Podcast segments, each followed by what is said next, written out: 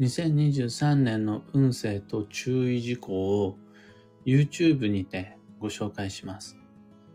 おはようございます。有限会社西企画西俊久です。運をデザインする手帳、有機暦を群馬県富岡市にて制作しています。有機暦は毎年9月9日発売です。最新の2023年度版は現在販売中。放送内容欄のリンクをご確認ください。で、このラジオ聞く暦では毎朝10分の暦レッスンをお届けしています。今朝は新春暦読み2023のテーマというお話を。毎年1月は各地にてイベントをずっと開催してきました。もう15年ぐらい。新しい年の運勢と注意事項をご紹介する新春暦読みという無料講座イベントです。群馬県と東京都を中心に各地で埼玉も行ったし、栃木とかもあるし、いろんな場所で最新版の暦をテキスト代わりにして、2023年に、新しい年に起こり得る出来事の予測と、あとそこでどう働き暮らすか、ヒントとしていろんなことをお話ししてきたんですが、ご存知の通り、コロナ騒動が始まってからは全てのイベント中止して今日に至ります。だから2020年、2021年、2023年の3年間、新春イベントは開催できていません。2019年の1月が最後ですね。それも、もうコロナ始まってる始まってないみたいなところの中でギリ開催できて、あれから一度もみんなにお会いできていないっていう感じですね。ただもう、それじゃあ、そんな状況を指を加えて待っているだけじゃダメだろうっていうところで、新春イベントの中止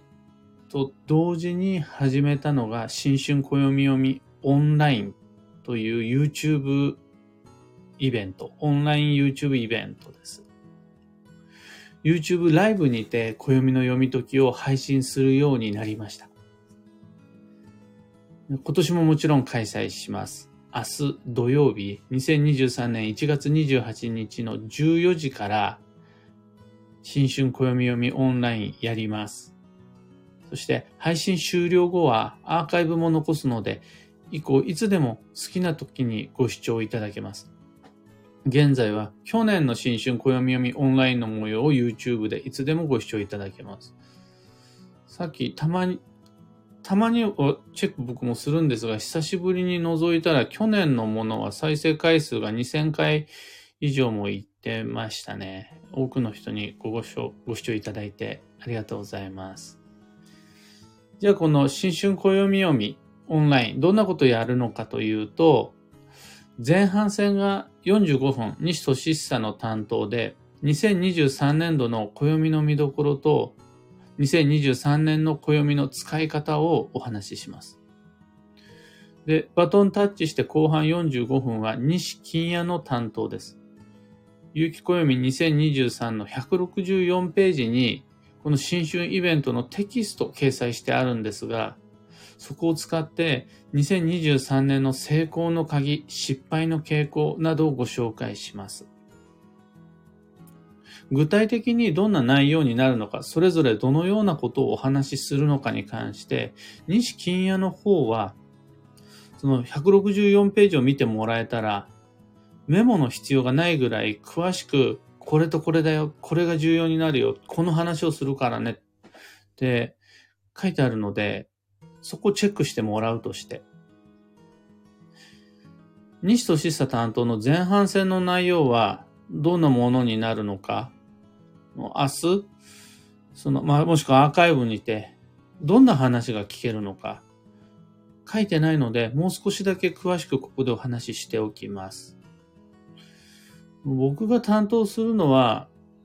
その制作者として暦を何を目的に作っていて、どんな風に使ってほしいのか、そのまあ、裏側の部分をお話ししたいんですが、2023年度の暦は、どこを見て欲しくて作ったのか、どこが見どころなのか、そしてこの2023年度の間、何を目的に、何のために、どう暦を使って欲しくて、こんなページ構成やこんな内容にしたのか。その部分、改めてお話しする機会ってあんまないので、新春暦読みの45分の時間をいただいて、その裏側をお話ししたいと思ってるんです。で、この2023年度の暦の読み解きの基準、ヒントは、円です。円とは、人、物、場所、情報、機会、チャンスとのつながりであり、かつ、そのつながりを維持するための連絡手段のこと、これを円と呼びます。よく赤い糸なんかに例えられるような、つながり、つながっているその先にある対象と、私とその対象をつなげているその一本の線、糸みたいなもの。これが縁っていうやつです。だから、わかりやすいところでは交際、人間関係というところから始まって、そこでうまく過ごすための社交術や身だしなみ、身のこなし、それと、その便利に活性化するための SNS、あとマスコミ、それと僕が一押しの旅、ここら辺が2023年度の課題となりそうです。で、僕はこの縁の年であり、交際交流の運勢において、人との交流、物、場所との交流はストレスになると考えています。交流が活発になればなるほどに自分とその対象との間にあるズレが、摩擦が大きくなっていって、僕たちは大変になるんじゃないかって考えています。この流れはもうすでに始まっていて、僕たちはその流れに飲み込まれていて、2022年9月から、もうどんどんどんどんと円の摩擦係数が高まる一方です。そして2023年6月のピークを迎えるまでの間に僕たちは円の難しさや面倒くささと向き合うことになるんじゃないかなって予測しています。だから、こういう難しい流れと向き合うために僕たちは準備、ペース配分、などの計画が必要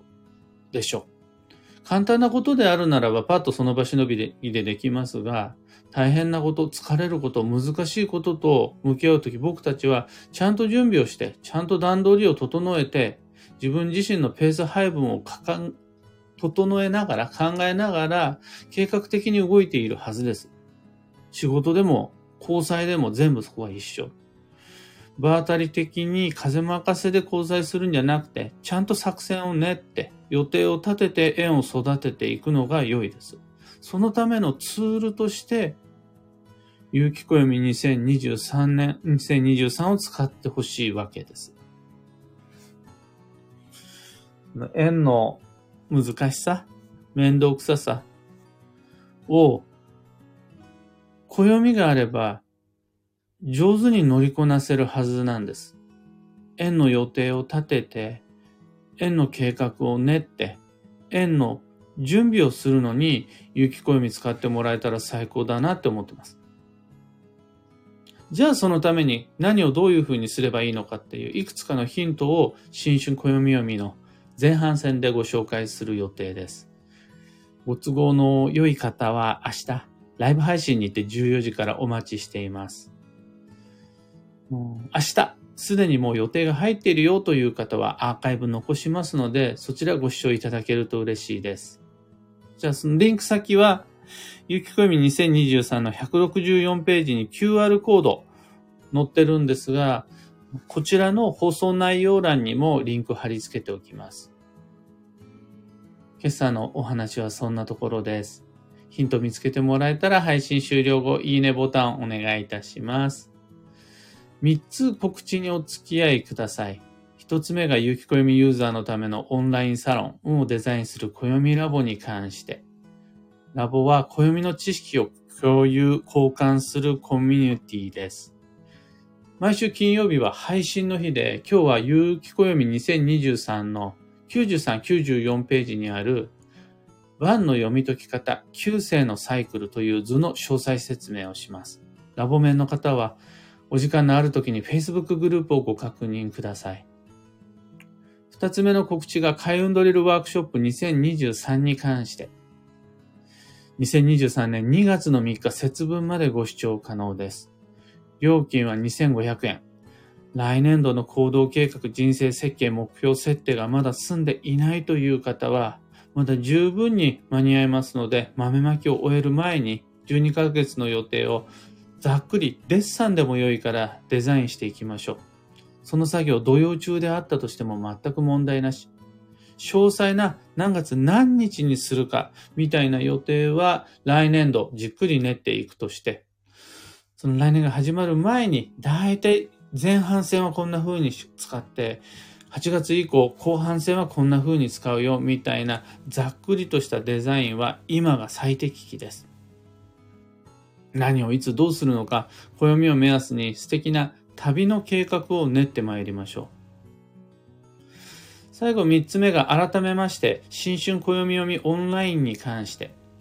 2023年1月28日、明日ですね、土曜日、YouTube にて14時から2023年の運勢と注意事項をライブ配信します。ライブ配信終了後はアーカイブも残すので、以降は好きな時にご視聴可能です。詳細は有機暦2023の164ページをご確認ください。サロンもドリルも新春暦読みも詳細のリンク先は放送内容欄に貼り付けておきます。さて、今日という一日は2023年1月27日金曜日。冬の土曜11日目です。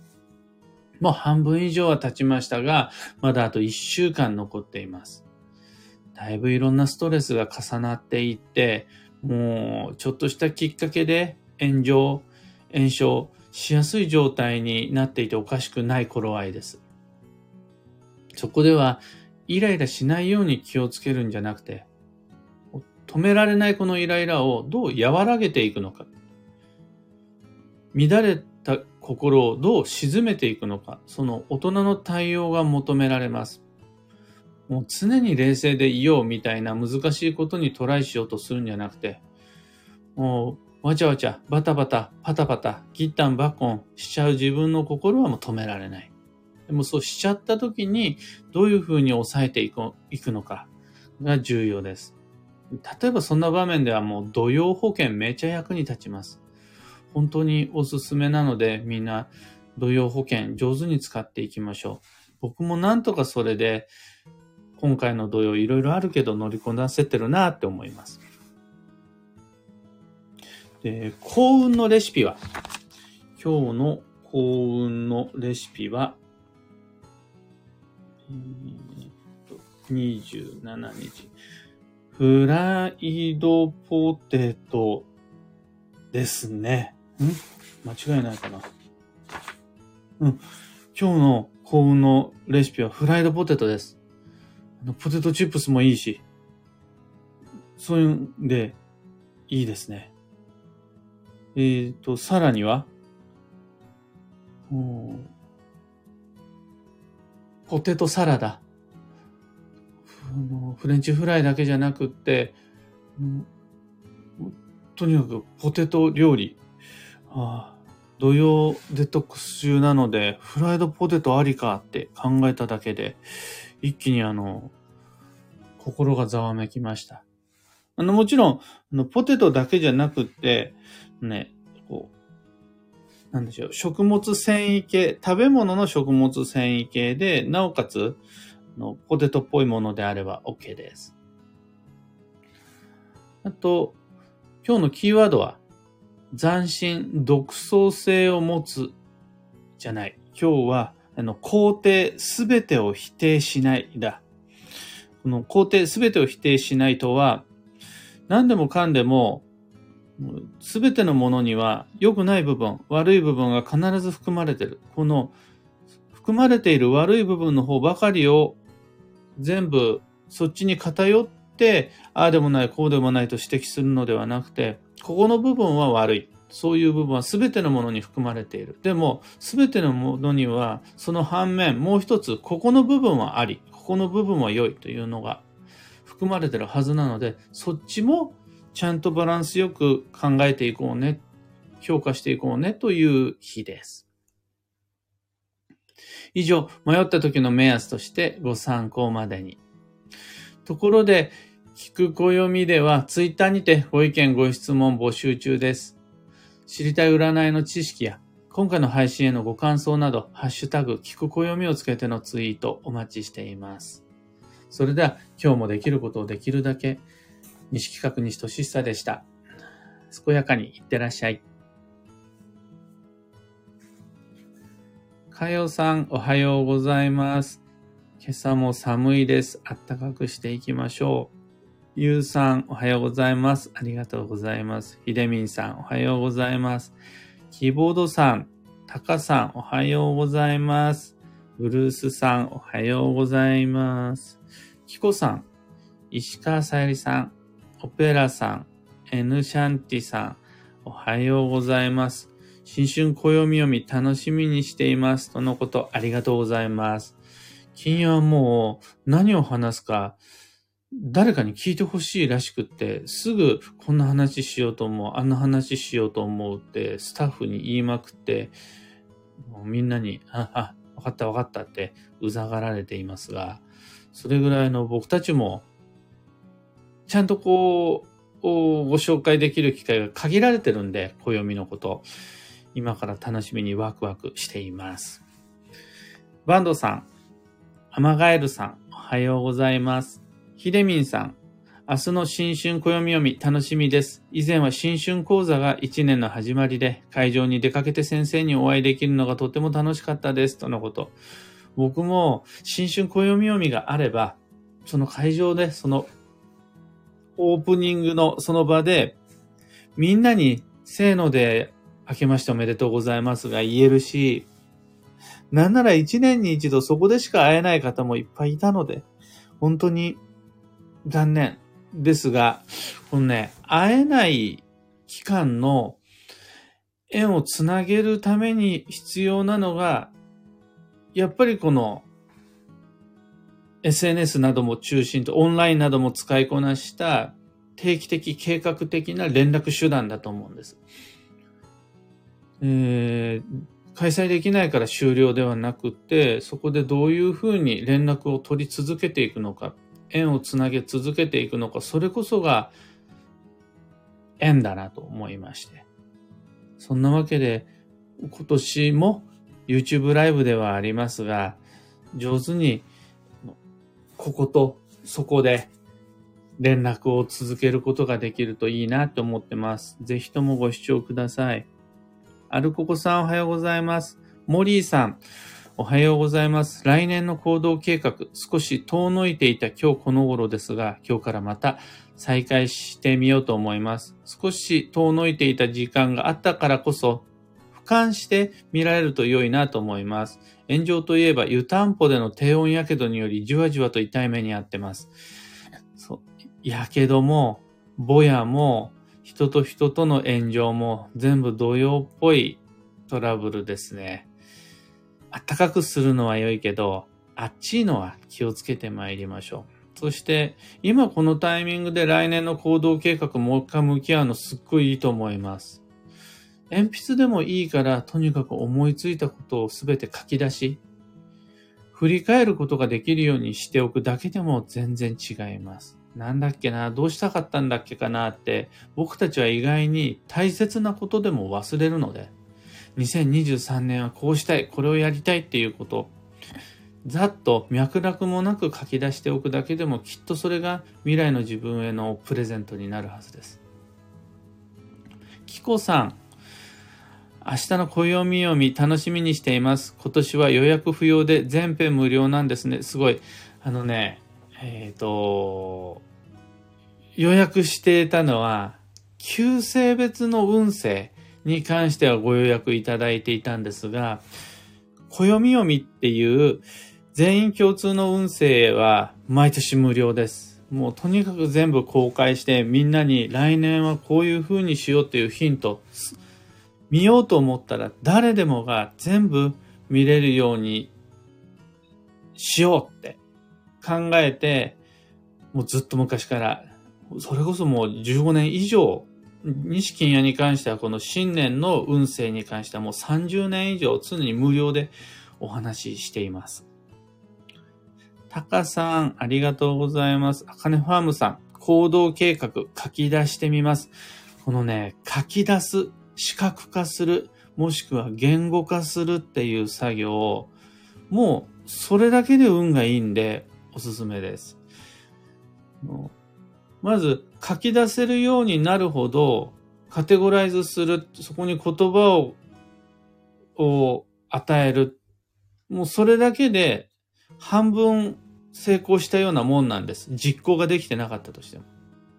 とはいえ、その書き出せるように思い、思いを形にするだけだと今度僕たちは忘れちゃうんで、忘れちゃわないように書き記す。このメモだけでももう十分運がいいんです。ところが、僕たちはその、どっかに何かを書いたな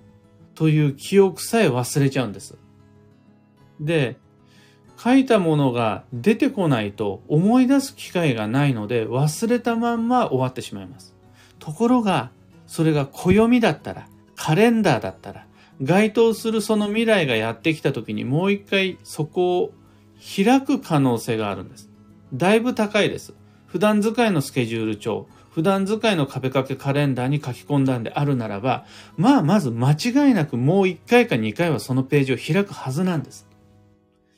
これが暦への書き込みのいいところです。なので、え、なんて言うんでしょう、作業とか、ノルマとかって思わないで、自分の未来をプログラミングする。訪れるであろう未来のその機会をデザインするつもりで書き出し、書き込みをしてもらえると良いと思います。というわけで、今日もマイペースに運をデザインして参りましょう。僕も行ってまいります。